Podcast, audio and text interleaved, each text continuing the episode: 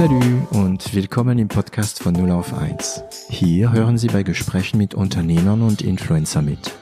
Wir unterhalten uns hautnah und ohne Schnitt über Erfolge und Misserfolge, Probleme und Lösungen und alles, was uns beschäftigt und ausmacht als Unternehmer oder als Influencer. Ich bin David Treis, Gründer und CEO von L'Agence, eine Internet- und Content-Agentur aus Süddeutschland. Ich weiß, es klingt immer blöd, aber jeder Unternehmer hat ein höheres Ziel, den er vielleicht nicht unbedingt ausspricht, weil es halt manchmal blöd klingt, ne? die Welt ändern oder die Leute helfen und so weiter. Ähm, wieso, wieso, wieso wirst du dann Gründer mit allen Risiken? Gründerin? Das ist eine, eine sehr gute Frage, David. Und ehrlich gesagt stelle ich mir die Frage auch ganz oft selber,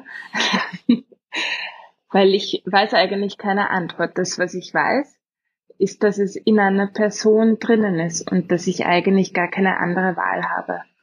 Mhm. Weil um glücklich zu sein, muss man seinen eigenen Weg im Leben gehen. Und eigentlich ist ja das, das ultimative Ziel, dass jeder möchte, irgendwie zufrieden zu sein. Und ich bin einfach drauf gekommen, dass ich von meinem, meiner Persönlichkeit einfach so bin, dass ich das selber machen möchte und dass ich eigentlich nicht so ganz glücklich wäre, wenn ich anders arbeiten müsste. Mhm. Und nachdem das in einem so drinnen ist, kann man, hat man eigentlich keine andere Wahl. Und das Spannende ist, ich habe erst am Freitag mit einigen anderen Gründern auch gesprochen, die sehen das auch so. Es weiß eigentlich niemand warum. Jeder will etwas bewegen. Aber es ist eigentlich irgendwie in einer Person drinnen, dass man das selber machen möchte. Mhm. Und meine Großeltern waren schon selbstständig. Ach, mein, mhm. mein Vater ist selbstständig. Und da bekommt man das auch irgendwie, irgendwie mit. Mhm.